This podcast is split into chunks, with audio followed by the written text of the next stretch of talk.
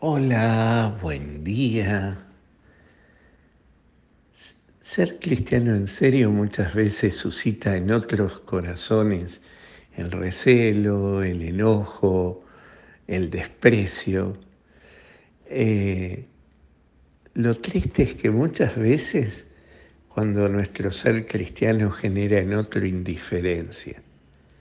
En realidad, nuestro ser cristiano, nuestra vida de cristiano, debería ser como eh, dice Madre Teresa, vive de tal manera que todos puedan leer en tu vida el Evangelio. Y cuando leen el Evangelio produce resistencia, enojo, desprecio, persecución. y es lo más normal que nos pase a los cristianos. Si no nos pasa, quiere decir que estamos, seguimos suscitando indiferencia. Y si suscitamos indiferencia, quiere decir que nuestro cristianismo todavía es mediocre. Porque estamos llamados no solo a dar testimonio con la palabra, yo soy cristiano, no solo con la palabra, y esto muchas veces ya de hecho nos cuesta hablar y anunciar el Evangelio en un mundo que no se cree. Sin embargo, eh, nos, nos invita Jesús a dar incluso testimonio, no solo con la palabra, sino con la propia vida. ¿Cuántos santos terminaron siendo mártires por anunciar el Evangelio?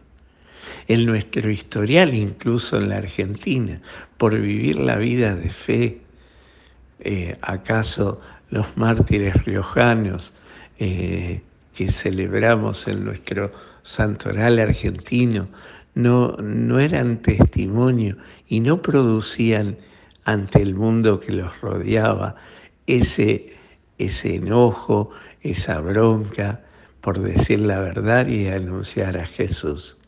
Y así terminaron, terminaron siendo mártires. Pero el Evangelio de hoy, de, Lucas 21, 12, 19, Jesús ya nos lo alerta.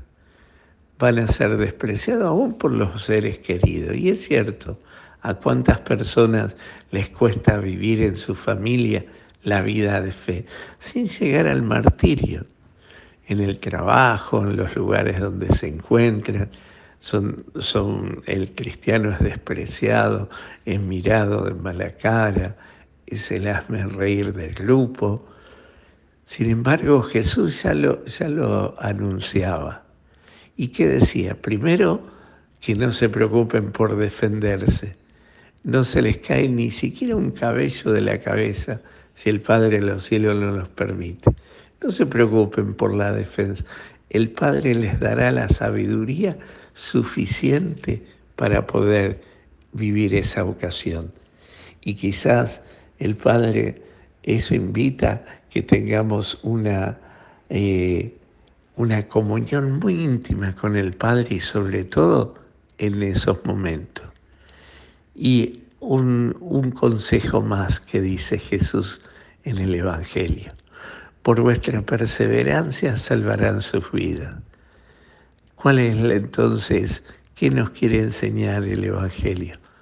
En el fondo, ante el mundo de dificultades, de desprecios, en nuestra vida, ser cristiano, una cosa importante, perseverar, continuar, estar muy unidos al Padre, sentirnos hijos amados del Padre. Y a pesar de todo, seguir en nuestro camino para seguir dando testimonio de Jesús. Este es el llamado que nos hace el Evangelio de hoy, a perseverar, a hacer continuamente, a vivir continuamente nuestra vida de fe. ¿Cuánto, cuánto hago? ¿Cuánto estoy dispuesto? Claro, no puedo ser cristiano un día sí, un día no, cuando las cosas me van bien, cuando me aplauden, cuando estoy para la foto, cuando todo está lindo. La idea es perseverar aún hasta la cruz como el Hijo de Dios. Y esa perseverancia necesita indudablemente de una comunión íntima y de gracia con el Padre Celestial. Por eso no perdamos el tiempo en discutir, perdamos el tiempo en vivir, que todos lean en nuestra vida el Evangelio, como decía Madre Teresa. Perdamos el tiempo en tener intimidad con el Padre, sintiéndonos sus hijos amados. Pidámosle hoy al Señor esta gracia, que en este año litúrgico nuevo que empezamos el domingo, en este primer domingo de Adviento que se avecina, en esta espera del Jesús esta Navidad, que nos conceda la gracia de seguir perseverando para ser testimonio del Padre. Que el Señor hoy te conceda un maravilloso día, te llene de su gracia y te dé su paz, en el nombre del Padre, del Hijo y del Espíritu Santo. Amén.